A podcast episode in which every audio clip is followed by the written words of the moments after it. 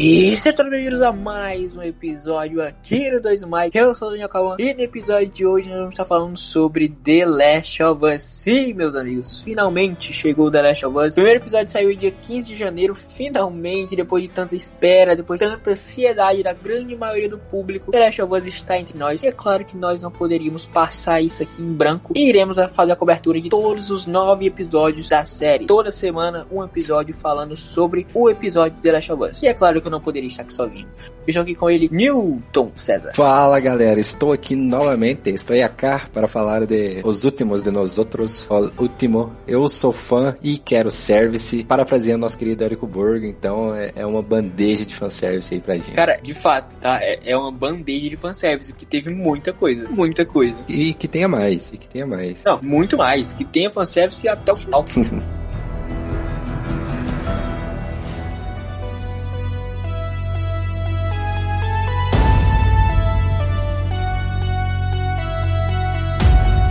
A gente tem muita coisa para falar, muita coisa mesmo, de polêmica até os aspectos mais técnicos da série, até onde a gente né, consegue comentar ali. Então, sem mais enrolação, bora pro cast.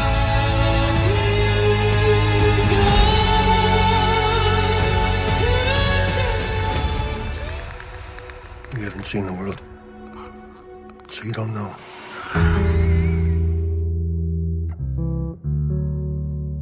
Bom, a gente vai começar falando do epílogo, né, da série, aquela parte ali em que a gente acompanha mais a Sarah do que o Joel. Uhum. E eu queria pedir aqui, na verdade, as primeiras impressões do Newton. O que, que você achou? Primeiras impressões, as primeiras cenas aqui do epílogo, que na verdade é um epílogo bem grande, tá? Ele é quase a metade do episódio. A gente não percebe porque a obra é tão boa e a nossa atenção tá tão concentrada, mas quando pula, faz o salto temporal para 20 anos, já passou de meia hora do episódio. Então, assim, é o epílogo só na nossa cabeça mesmo. Ele começa, né? Quem já viu Eu Sou a Lenda vai lembrar na primeira cena, porque o episódio, o primeiro episódio de Last of Us, ele começa com o pessoal no programa de televisão, aparentemente numa década muito anterior, né? Todo mundo travejado lá, travestido, com toda a, a arte de ser uma coisa bem antiga. E qual é o paralelo que a gente tem, por exemplo, Eu Sou a Lenda, que também é pós-apocalíptico e também começa do mesmo jeito que Eu Sou a Lenda do Will Smith, é que no Eu Sou a Lenda, ele começa num programa de televisão, uma mulher falando que a nova vacina que foi inventada tem zero chance de dar qualquer problema. Eles faziam até deboche, né? Falam, não, fica, fica na sua aí que tá de boa, tá tranquilo. Em contrapartida, o The Last of Us não. Ele começa a cena da televisão falando sobre um perigo, né? O cara fala assim, ó, existe um fungo aí do, do Mario Verde que quando tu cheirar tu vai ficar doidão, que cai na cabeça da formiga e vai mover a formiga para onde ele quer. e aí o episódio, ele tem essa primeira parte uh, passando a ideia de que, putz,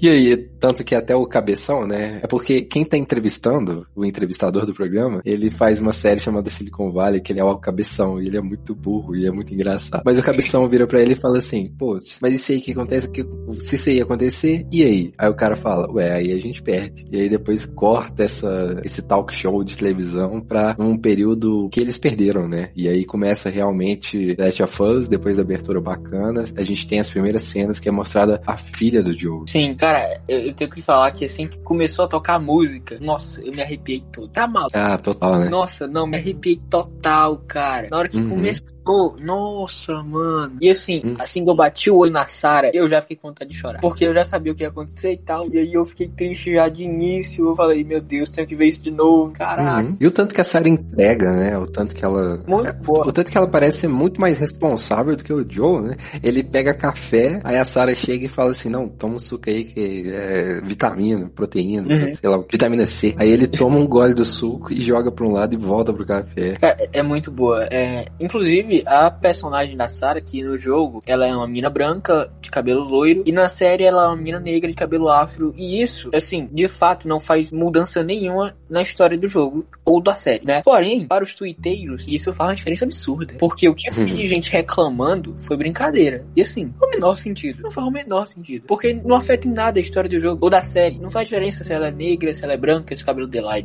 afro, se o cabelo dela é loiro. Faz diferença, gente. Pelo amor de Deus. Vocês ficam procurando uhum. pelo em ovo, cara. Pô, uhum. calma lá, né? Totalmente desnecessário. E daí, mano? Pô, tem toda uma representatividade? Tem. Mas isso não é problema, só porque tem representatividade. É, e a família, sim, ela tem traços latinos, né? Sim, sim, total. Você vê todo mundo. O Pedro Pascal, o irmão dele também. Ele, você uhum. vê que todo mundo tem um traço latino lá, que é uma família de traços latinos. Então, assim, isso aí é, sabe, é uma coisa que não adianta nem, nem vale a pena a gente tentar argumentar contra. Só, só da cena começar e ela tá com a mesma roupa do jogo. Ah, isso aí já dá vontade de chorar. Nossa, assim, na hora que eu vi o detalhe da camiseta, cara, eu fiquei, meu Deus. Cara, não, teve muito fanservice, vai ter muito fanservice, é claro, porque, né, a adaptação do jogo é óbvio que vai ter isso. E, uhum. meu Deus, eu vou assustar aqui até lá. Eu vou assustar muito nesses últimos episódios, nos últimos episódios, eu tenho certeza disso. Ah, amém, né? Realmente. É, realmente começa de uma maneira muito legal. E, e, é legal o jeito que ele é apresentado os elementos pra gente. Né? A primeira coisa que aparece ali, de mais estranho, é a vovozinha. Que na primeira cena já dá pra né, entender que algo deve estar certo. Uhum. Tem uma vovozinha ali que não tá conseguindo mastigar direito, e aí ela tenta conversar. Não a vovozinha, mas sei lá, talvez o filho dela tenta conversar com a filha do Joey lá. E antes disso também, você vê a filha do Joey, é legal como a cena é montada, porque você vê ela pegando grana. E aí você pensa, ah, sua danada, você tá roubando? Isso não tinha no jogo, não. Só que aí você descobre que era para consertar o relógio, cara. Nossa, aí o coração derrete. É, e isso é muito bom porque eles melhoraram algumas coisas do jogo, pra sério, ao menos eu achei isso uma melhoria, porque uhum. eles mostram algumas coisas que não aconteceram no jogo, né, que foram só citadas ou supramencionadas, enfim. E aqui eles mostram de fato, como por exemplo essa situação da Sarah, né, que ela leva o relógio lá para ajudar ou para consertar. É, a gente vê ela pegando o relógio, pegando o dinheiro, indo até a loja e tal. E várias outra, outras coisas também, né, que acontecem pós o epílogo que a gente também não tinha visto no jogo. Então isso para mim é algo muito bom, porque assim, adiciona muito mais importância para essa personagem especificamente, né, da Sarah, é que a gente pode tirar um vínculo ainda maior com ela, porque por exemplo, no jogo a gente não vê muita coisa da Sarah, né? O jogo ele começa ali, a gente vê ali algumas cutscenes e depois partiu jogar. É basicamente isso e aí o início ali, o epílogo é, um filminho, teoricamente, e a Sarah acaba morrendo e acabou. É isso. É assim, dói porque a gente acompanhou ela naquele pedacinho ali. Agora, na série em que a gente vê um pouco mais de como foi aquele período, a gente consegue sentir ainda mais a perda dela. Então, isso é algo que para mim valeu muito a pena. Sim, a gente tem mais ações dela, né? E também uma interação muito boa com o pai dela. Você vê que, por exemplo, ele fala que ele vai fazer hora extra e ela fala, putz, hoje? Você pensa assim, ué, é aniversário dela? Não, é aniversário dele. E ela tá preocupada com o aniversário dele. O que a gente mais tá acostumado em ver tudo quanto é mídia por aí é o pai que perdeu o aniversário do filho. Tipo no filme do Mentiroso com Jim Carrey. É o clichê do clichê. Mas não, Sim. o aniversário é do pai. E a menina tá querendo dar importância a isso que ele não tá dando. Sim, sim. E aí eu acho que a gente pode até falar um pouco mais sobre os personagens em si, né, desse epílogo, que os três principais ali são o Joel, o Asari e o Tommy. O que, que, você achou desses três? Tá, o Joel, o Asari e o Tommy. O Tommy, eu acho que, se eu não me engano, é o que a gente menos vê, né, o que a gente menos tem contato. Sim. Também ele é bem diferente. Eu acho que ele só entregou o que devia entregar também. Tá muito bom, né, assim, uh, em modo de... do que ele precisa entregar e de deixar tudo crível, a cena crível e tudo mais. Ele tem esse ar, ele fica com a arma. Acaba que fica bem ok. O Joey, né, putz, é Pedro Pascal, nem nem o que falar, o cara tá, tá 10, assim. Ele tem o ar de Joey, sabe? Eu acho que isso é muito interessante porque as cenas, essa série, ela traz de volta a emoção de ter jogado o jogo, a emoção da história, sabe? Uhum. De estar tá uma angústia no ar, de estar tá algo errado, de você ter que ir pro ponto A ao ponto B e não poder ser visto. Então eu acho que ele traz a mesma sensação. É um bom sentimento, né? Do sentimento do jogo mesmo, de sufocar e só te deixar levar e esperar que tá tudo certo. E ao mesmo tempo que, assim, o Joe, ele passa esse lado de o cara que resolve as coisas, o cara da parada e tal. Você tem um contraponto da filha dele, que, assim, é mais fraca, obviamente, mas ela é muito mais inteligente no sentido de resolver questões da vida e de ver o aniversário e ela leva o filme pro pai dela. Então eu acho bem interessante a conexão que mostra dessas três pessoas. Eu acho que é o mais primordial desse epílogo é a conexão deles, sabe? Desses três, de serem bem família mesmo. De, de, de você ver ele correndo atrás dela e falando, entra na caminhonete, entra na caminhonete, salvando ela da velhinha assassina lá. Eu acho que essa sensação é o mais importante. A Sarah, ela é uma pessoa bem mais palpável, né? O Joel, ele é uma pessoa realmente muito mais fria. Ele já era naquela época, né? E depois uhum. do que uhum. acontece, então... É, né? Provavelmente ele deve ser assim no início por causa da mãe, né? Pro, provavelmente Sim. houve um problema aí com a mãe dela e tal. E aí ele já era uma pessoa assim, realmente. que não tava mais ligando nem pro próprio aniversário. Pois é. Eu gostei muito dos três personagens, né? Dos três atores. Eu gostei muito da Sarah, tirando aí realmente toda aquela polêmica que criaram por besteira. Eu adorei a Sarah, ela é muito legal, é muito bom acompanhar ela. Foi muito bom, na verdade. E assim, né? Dói quando a gente perde ela, mas pra quem já, já tinha jogado, já sabia como é que ia ser. Então, né? A gente tava realmente só esperando. O Tommy, eu não sei se você assistiu dublado ou se assistiu no áudio original, mas o jogo, na dublagem, é a mesma dublagem da série. E isso foi primordial, porque traz toda uma sensação, sabe? Você vê ali um aspecto de tipo nostálgico, sabe? Pô, eu ouvi essa dublagem lá em 2013 Uhum. e agora 10 anos depois tô ouvindo de novo e nossa, tá sensacional. Tá muito boa a dublagem. A dublagem tá muito boa, ela traz esse aspecto de nostalgia e isso é, eu considero ser muito importante pra quem jogou o jogo. E o Joel, eu quando eu descobri que o Joel ia ser o Pedro Pascal, eu fiquei tipo, caraca, o Pedro Pascal, mano, tipo, não vejo ele como o Joel, sabe? Eu só precisei de 5 minutos de Pedro Pascal pro Joel. Foi isso. Só precisou ver ele vestido igual, né? Ah, que também, assim, né? O Joe e moda não combina. É incrível. Não que ele saia feito um maluco, mas ele só usa aqueles mesmos tons. É incrível, mano. Isso é. Não que eles tinham opção também de escolher, né? Obviamente. Mas isso é algo que eu gostaria de destacar. O Joe precisa urgentemente de uma personal stylist. É isso. Certo, tá, vamos lá. Não assisti dublado, mas eu vou defender a dublagem, porque entre o meu círculo social tinha um pessoal que realmente achou que não tava funcionando muito bem. E eu também, eu acho que pra mim alguns pontos o Joe não combinou com a voz. Mas, assim, inerente a isso, a dublagem, ela tem um efeito psicológico de afetivo, sabe? De você ter jogado o jogo e ouvido aquelas vozes, e agora que estão essas vozes estão no mesmo personagens. Então ela consegue trazer à tona toda a afetividade que você teve no jogo. E os não americanos, né, são as únicas pessoas que podem aproveitar disso. Porque eles são obrigados a ver vozes diferentes no mesmo personagem. Mas pra quem teve o, o jogo dublado e agora tem a série dublada, é uma oportunidade muito boa, sabe? É uma oportunidade muito boa de você pegar um jogo que tava dublado, transferir essa dublagem pra série e manter toda essa afetividade que você tem quando você ouve a voz do personagem. É um presentão muito legal, simplesmente pra você falar que não tá bacana. Né, e isso que você falou é realmente muito importante, mano. Eu não tinha me tocado nessa situação. Porque a dublagem do jogo não é o Pedro Pascal, não é a atriz Fassara, não é o, o ator que fala o Tommy. É um time de dublagem completamente diferente dos atores que estão lá fazendo a série. Então, é, realmente, pra quem assiste no áudio original e pra quem jogou o jogo no áudio original, são, assim, situações completamente diferentes. São pessoas diferentes, de fato. É, exatamente. É um nível de afetividade sensorial ali, de emoção que você pode ter, que um norte-americano assistindo, que fez todas as experiências em sua língua nativa, não vai ter, sabe? E ter Uhum. realmente a mesma voz ali. Então eu acho que isso é muito interessante. Com certeza, mano. Isso é uma diferença muda na hora de estar assistindo a série. E também, né, falando aqui entre o jogo e a série, não tem como não falar da cena da caminhonete, da fuga, que é o, o dia D lá. Pô, nossa, aquela cena é sensacional. No jogo a cena já é muito boa, muito boa. Uhum. Só que eu achei que ficou ainda melhor na série. Eu não sei se é porque a gente assistiu a série agora há pouco, né? Mas parece que tá muito legal mesmo, tá muito mais legal assim na série. Eu acho que deve estar mesmo, porque é a mesma coisa, é a mesma cena, no mesmo ângulo de visão. E isso é muito interessante. A câmera em primeira pessoa, cara. A câmera em primeira pessoa dentro da caminhonete, isso me pegou muito,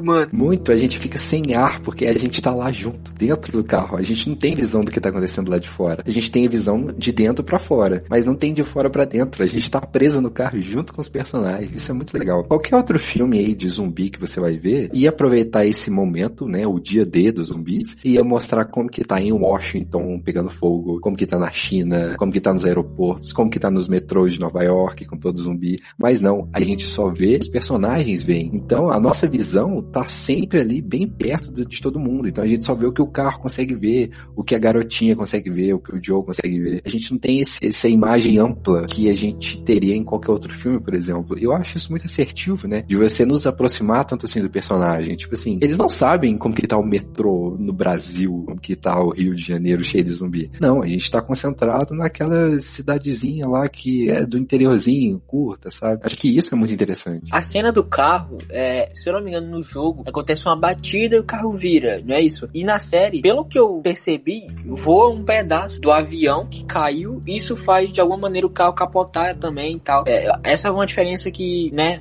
só quem jogou o jogo realmente vai perceber, obviamente. Sim. Mas que eu achei que ficou melhor na série do que foi a batida do carro no jogo, sabe? Eu prefiro a maneira que aconteceu na série. Sim, muito bom, muito bom.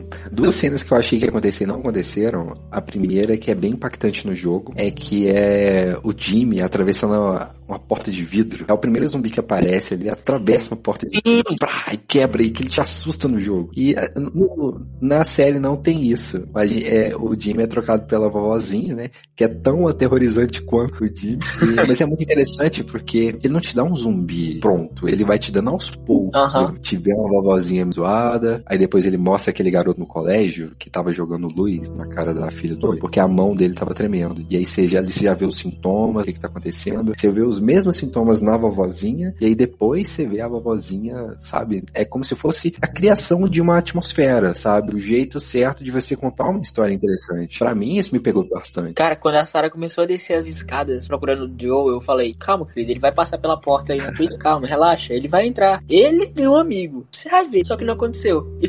Eu, eu fiquei esperando. Eu também fiquei esperando, viu? Eu fiquei esperando feito bobo. Não rolou. Mas eu gostei da maneira que aconteceu, cara. Eu achei, mais uma vez, achei melhor do que no jogo. O jogo, não me entendo mal, tá? Eu adoro o jogo. O jogo é muito bom. Só que na série você tem mais possibilidades, né? São atores de verdade, são pessoas de fato que estão ali tentando fazer uma imersão pra quem tá assistindo. E eu acho que a melhor maneira de fazer isso é de fato contando os mínimos detalhes. E é isso que acontece na cena. A gente vê do início, do início de verdade até aonde chegou, né, pós o epílogo. Então isso pra mim é Exato. importantíssimo. Exato. Você aproveita o melhor da mídia que você tem. No jogo, uma cutscene não é igual a atores reais, né? Você vê ali que é um, um boneco. Então, você coloca a imersão na jogabilidade. Agora, uma série, você não tem jogabilidade, mas você tem atores reais. Sim. Então, você joga a imersão pra cima das expressões. Então, é isso, é saber trabalhar com a sua mídia. E é muito legal saber que o pessoal que criou, que dirigiu o jogo, né, entre aspas, também tá muito ingressado nessa direção da série. Você vê como que eles são malabaristas, dependendo da mídia que eles estão, né? Como eles conseguem colocar peso na, na mídia, dependendo do que eles estão fazendo. Isso é muito legal também. né? Eles pensam em tudo, isso é muito bacana. E parece que eles estão seguindo a risca o roteiro do jogo, porque é muito igualzinho, muito legal de se ver, muito legal de acompanhar, né? Você fica o episódio inteiro, do início ao fim, com a sensação de acolhimento, com a sensação de, nossa, que legal, eu, eu conheço essa história, eu conheço. Isso é muito interessante.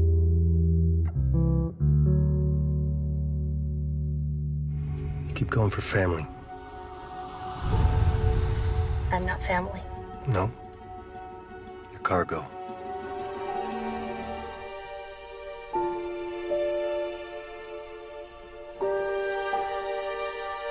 Bom, depois desse epílogo, né, a série corta ali após a morte da Sarah e passam-se 20 anos. E é aí que a coisa começa de fato, né? A gente vê o restante dos personagens, né, uma boa parte deles ali. A gente conhece a Ellie, a gente conhece a Marlene, conhece a Tess. De novo, quero saber as primeiras impressões a respeito dessa parte. Top, vamos lá. Primeiramente, não tem como, né? Todo elemento visual novo, você vai se comparar ao jogo. Vai falar, putz, isso aqui tá igualzinho. Uhum. Nossa, isso aqui tá igualzinho. Nossa, isso aqui tá parecido. então, você vai ser pego por essa sensação, né? A cada vinheta visual, né? De filmagem ali do que, que tá acontecendo na cidade. É legal porque, pensa bem, no epílogo, você não tem essa imagem de como que é a cidade. Depois dos 20 anos, você já tem. Porque ali, você já não tá mais tão atrelado, tão próximo das pessoas. Você já tá mais afastado. O, o Joe tá mais afastado. Ele tá mais decadente. né? Ele tá trabalhando por qualquer coisa para ganhar mais grana. Quando ele vai falar sobre trabalho, ele quer que paga mais. Ele tá vendendo droga. Ele tá usando as drogas. Você não tá tão mais próximo igual você tava no epílogo. Você já tem uma distância. É toda uma forma de como controlar a narrativa de um jeito que ela funcione muito bem depois do apocalipse. Então você tem ali os guardas. Você vê que quem tá decidindo tudo são os militares, né? Tem, tem uma parte que, ela, que é dito lá que são que é o regime militar da situação. E você vê que tem os tribunais e, e as punições dos tribunais, que lá tem condenação de morte, as pessoas morrem em público. É quase uma regressão, né? De você ver alguém morrendo assim em público enforcado. Então, a- as primeiras impressões que passam é que decaiu muita coisa, né? Tá tudo mais degradante, mais decadente. As, as pessoas estão matando crianças, né? Pra ver o que acontece. É proposital esse sentimento pra te causar, mas é o que acontece. Tem, inclusive, você falou da, de crianças, e eu lembrei daquele garotinho que aparece, acho que logo no início, né? É, não Uhum. agora, na verdade, em que ele chega lá na, naquele lugar onde o Joel tá e tal, e aí os guardas pegam ele, levam lá pra dentro, e a moça dar uma injeção nele e tal. E eu não lembrava daquilo no jogo. Se eu não me engano, aquilo não acontece no jogo. Então eu tava tipo, o que que tá acontecendo? Uhum. Quem é essa pessoa? Sabe? Por um segundo eu pensei, isso é a Ellie quando ela chegou, mas depois eu lembrei, não faz sentido, porque a Ellie sempre esteve lá dentro. Não faz sentido. E aí depois corta e a gente vê o Joel, né, jogando o corpo do garoto na fogueira. Enfim, é, são cenas pesadas, né, para quem consegue a Uhum. narrativa, mas que fazem uma diferença na pesagem de cada uma delas. É, é muito triste, né? E não é em vão essa cena. Ela, por exemplo, uma criança chegou lá. Tipo assim, as crianças chegam lá sozinhas. Dá a entender que alguém fez alguma coisa. De onde que ela, onde que essa criança tava? Ela tava em um grupo, ela tava com outras pessoas, ela chegou lá sozinha, sabe? Sim, porque não é no início também, né? Já se passaram 20 anos ele aqui. Isso, se passaram 20 anos. Será que são histórias de pessoas que estão tentando chegar nesses lugares seguros, né? Porque ele tá nos- nesses pontos que são safe, que inclusive tem até um mapa dos vagalumes, eles mostram lá os pontos safes, que é onde tem esse agrupamento de pessoas que é cuidado pelos militares. Então, assim, não, não sei a história dessa criança, mas sei lá, com certeza tem grupos que tentam chegar nesse local. E aí, infelizmente, essa criança, sei lá pelo que ela passou, pelas pessoas que estavam com ela, sei lá o que passaram, pra chegar e ter esse final, né? Triste. Esse final que representa o que, que esses militares estão fazendo. Sim, sim. E a gente nem precisa é, de um background muito grande da história da criança. Né? A gente, só pelo fato dela ser criança, aquilo ali já é muito ruim, Uhum. sabe? É, então, e quando a gente vê como acabou, aquilo ali é um, aperta o coração de um jeito que, meu Deus. Uhum. É muito difícil realmente de lidar. A tendência é que as cenas fiquem ainda mais pesadas aqui pra frente, né? Porque é agora que a coisa vai começar a ficar feia de fato. Logo depois do início ali, né? Após o epílogo, a gente vê também a apresentação dos vagalumes e a gente vê a Marlene. A Marlene, inclusive, que se eu não estiver enganado, eu espero que eu não esteja para não estar dando informação errada, mas se eu não me engano, a Marlene, a atriz que faz a Marlene, é a mesma que fez a voz dela e serviu de perfil pra personagem no jogo. Se eu não estiver enganado, é isso. Então isso é um ponto interessante. Ah, sim. Foi isso mesmo, isso foi dito lá no CXP. Ah, quando eu tava lá, né, eu tava bem próximo do Joe, então acabou que a gente virou amigo mesmo, que é o, o Pascal. E realmente, outro detalhe interessante é que eles tinham pedido pros atores é, não jogarem o jogo. Só que todo mundo jogou. Ah, é claro, Tem que jogar mesmo, né? óbvio. Eu não sei se, sei lá, só não queriam infectar a mente deles em relação a como eles iam atuar. A garotinha, né, a... Eu esqueci o nome dela, da atriz, mas é que interpreta ela. Ela disse que jogou, aí o Pascal também jogou, e aí do- do- todo mundo já tinha jogado o jogo. E eu tenho certeza que isso contribuiu, né? Ainda bem que eles fizeram isso. Não, e assim, eu não vejo problema nenhum em ser jogado. Ah, mas isso vai contribuir com a atuação. Que bom, que bom. Eu quero service. Eu sou fã e eu quero service. É isso. Exatamente. Então tá certo. É engraçado porque na CXP me pareceu que ela tava muito tímida, sabe? Ela tava bem na dela, quietinha. Todo mundo tava mais ou menos, mas ela tava bem, bem recolhida na dela. E a putz, chega na série, ela se soltou, saca? Ela entregou mesmo, virou a personagem. Então eu achei isso muito bacana. Não, é- ela tá muito divertida na, na série. As tiradas dela, que no caso são as mesmas do jogo, esse também é muito bom. É, eu adorei, eu adorei, eu adorei. Ahn, eu não cheguei a ver o painel, né? Porque eu não fui pra CCXP. Mas eu também não cheguei a ver na internet nada do painel. Eu vi, na verdade, uma junket do elenco de The Last of Us com algumas, alguns criadores de conteúdo aqui do Brasil, né? A Patrícia Gomes, a Aline Diniz, a Julia Del Bel, qual o nome da outra? É a... Gente, eu esqueci. Enfim, o pessoal da Entre Migas, né? No caso, quem fez a entrevista foi a Patrícia e a Júlia. A Júlia? Juliana? Não lembro.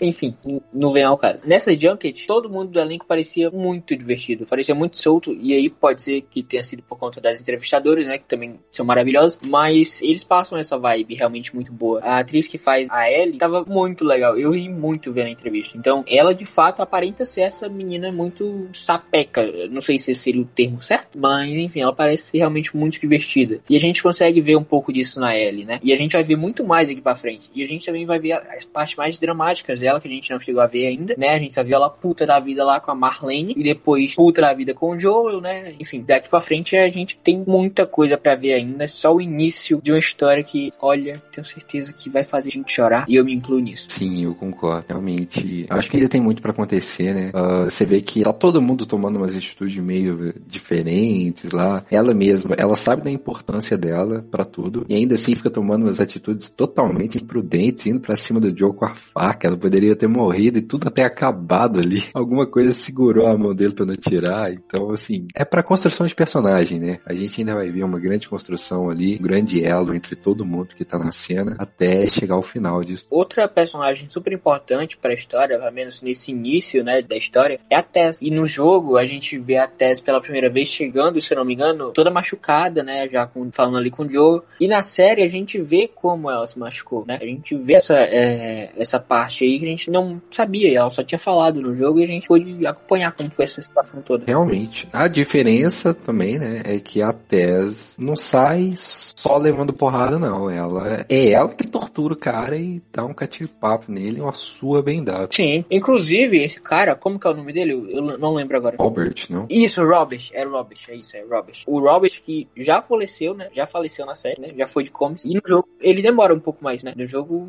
ele morre só depois. Só quando, né? Ele só depois? Eu não lembro quando não. É porque o Joel, ele sai procurando a bateria do carro com a Ellie e a Tess. Uhum. E aí é, eles encontram ele e tal. E ele acaba morrendo de alguma maneira que eu não lembro agora como é. Só que demora pra caramba pra isso acontecer. E ele já faleceu, mano. Ele já foi de comes e bebes. É, né? Acho que, é, não sei. É contos narrativos. Pois é. Adaptações, adaptações. Sim, vai haver uma diferença, claramente. Porque essa passagem, né, do Joel com a Ellie e a Tess procurando a, a bateria demora pra caramba, né? E agora não tem mais como procurar a bateria, porque já encontraram a bateria, né? não tá funcionando. O Robert já faleceu. Então, Uhum. Vamos ver o que, que vai acontecer agora, mano. Eles já estão fora, né? Já, já saíram da, daquele lugar. Inclusive, a cena final mostrando aquelas duas torres. Nossa, cara. Muito legal, né? E ainda com o som dos instaladores, né? Pra você já ficar esperto.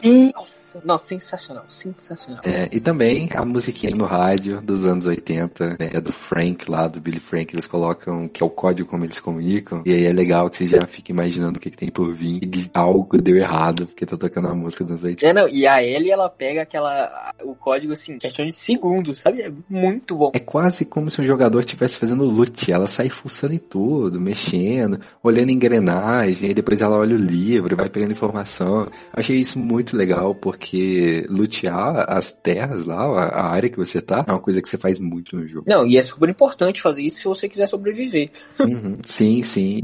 te dá arma, assim, muito fácil, né? Ele demora um pouquinho. E quando dá, é bem difícil. Enfim, quando a, a arma daquele guarda que ele acaba matando, eu falei, olha só, pegou a arma e luteou, mano. É, exato, né? Você vê a origem das coisas.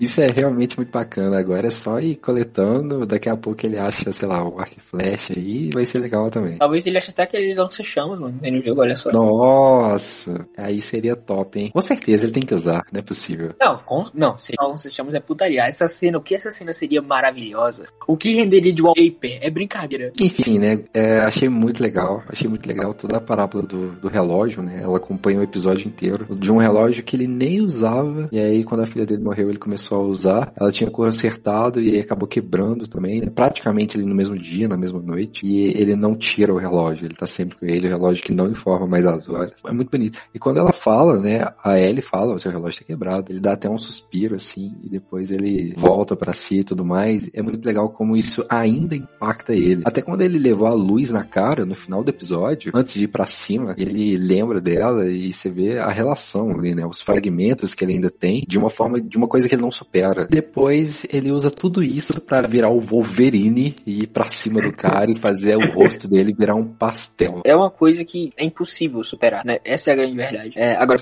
vai lidar com isso, e aí vai de cada um. E, e ele a gente já sabe, né? Como é que funciona, como é que ele lida com as coisas. Ele é uma pessoa fria, ele mantém aquilo pra ele e se for necessário ele vai morrer com aquilo ali só pra ele. Exato. E se vai se abrir com alguém, né? E a gente vai, vai ver como é que vai acontecer mais pra frente. E aí eu quero, eu quero deixar aqui uma vez que eu vou soltar um spoiler aqui, né? Pra quem não jogou o jogo. Mas no jogo, a Ellie fica sabendo da filha dele, né? De como ela faleceu, pela mulher do Tommy, se eu não estiver enganado. E eu não gostei disso no jogo. Eu achei que aquela ali poderia render uma cena muito tocante. Muito, muito tocante, que poderia render muita coisa, sabe? E se eles mudarem essa questão, eu vou ficar muito feliz, né? Se for de fato o Joel contando pra ele algum momento em que ele achar, tipo, ah, não, essa garota, ela é muito importante para mim, ela merece saber. Aí vai lá e conta. Eu acho que isso seria genial, sabe? Seria a maneira correta disso acontecer.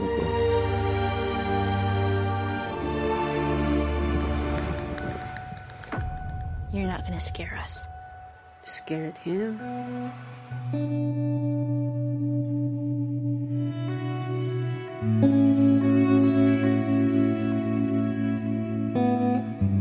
Dito isso, a gente já falou bastante sobre o episódio. Eu quero aqui as considerações finais. E por que não? Uma nota de 0 a 5 para essa estreia de The Last of Us. Opa, perfeito. Sobre as minhas considerações finais, Fantastic tá realmente muito bom, né? Faz a sensação muito boa, tá muito legal. Eu vi gente falando que é a melhor adaptação de jogo para cinematics. Assim, né? Eu concordo Concordo. Mas também o jogo já era muito cinemático. Então, sabe? Uma coisa é você pegar um jogo que já é cinemático, tem filme criado só por cutscenes e transformar numa série. Outra coisa é você tentar transformar um filme no jogo do, sei lá, Príncipe da Pérsia, que é 2D. Então, assim, é, era só seguir o roteiro, tá? Só seguir o roteiro do jogo. É óbvio que tem, né? Eu não tô tirando mérito de ninguém, mas é um jogo que já era todo cinemático. Então, acho que muito injusto para as outras mídias falar que essa é a melhor. Porque, né? Tem muito jogo aí que não tinha nada de cutscene e o pessoal tá tentando criar história. Mas, é óbvio que eu tô curtindo demais. Melhor série de 2023 até agora para mim, com certeza.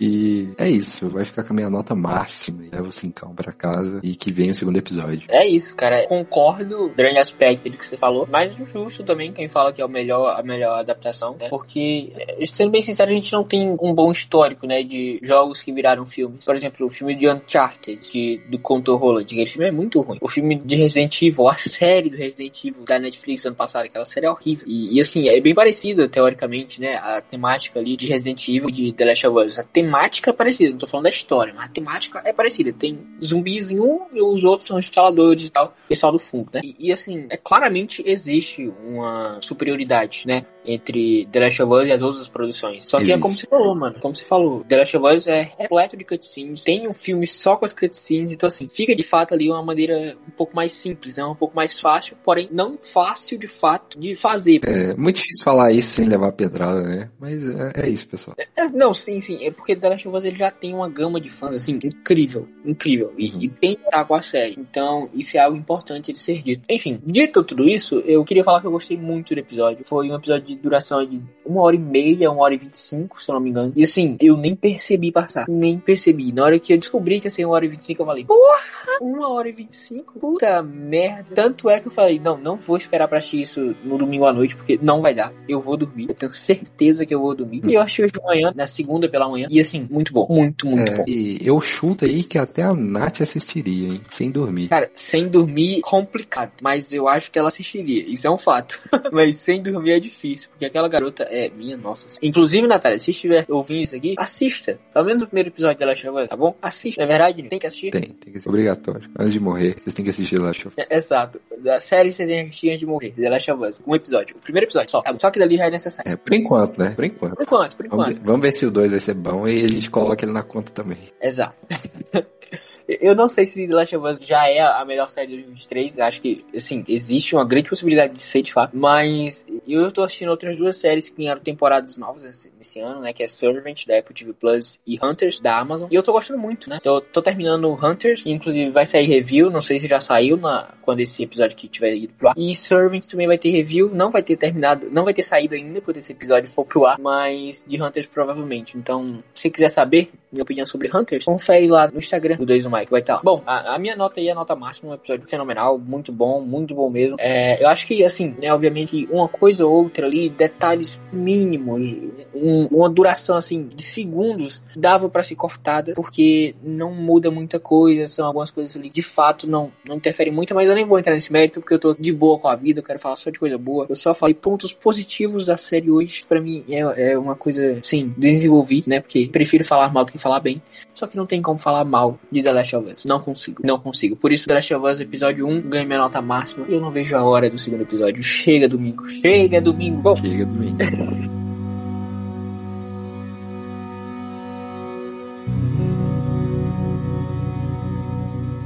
Esse foi mais um episódio aqui do Mike. Eu espero que você tenha gostado. Não esqueça de nos seguir nas nossas redes sociais. Siga também eu e Milton nas nossas redes pessoais. Aí, se você quiser acompanhar nosso dia a dia, ou sei lá o que a gente faz lá. Enfim, siga o Dois Mike no Instagram e no Twitter. Dois no Mike e ambos. Siga a gente nas nossas redes sociais. Tem aqui na descrição do episódio. Ou então lá pelo Instagram do Dois Mike e pelo Twitter. Na divulgação desse episódio aqui, vai ter também nossas marcações lá do Instagram e do Twitter, tá bem? Então é isso. Até o próximo episódio. E resistir e sobreviver é a única opção. Valeu! Falou, galerinha. Se hidratem.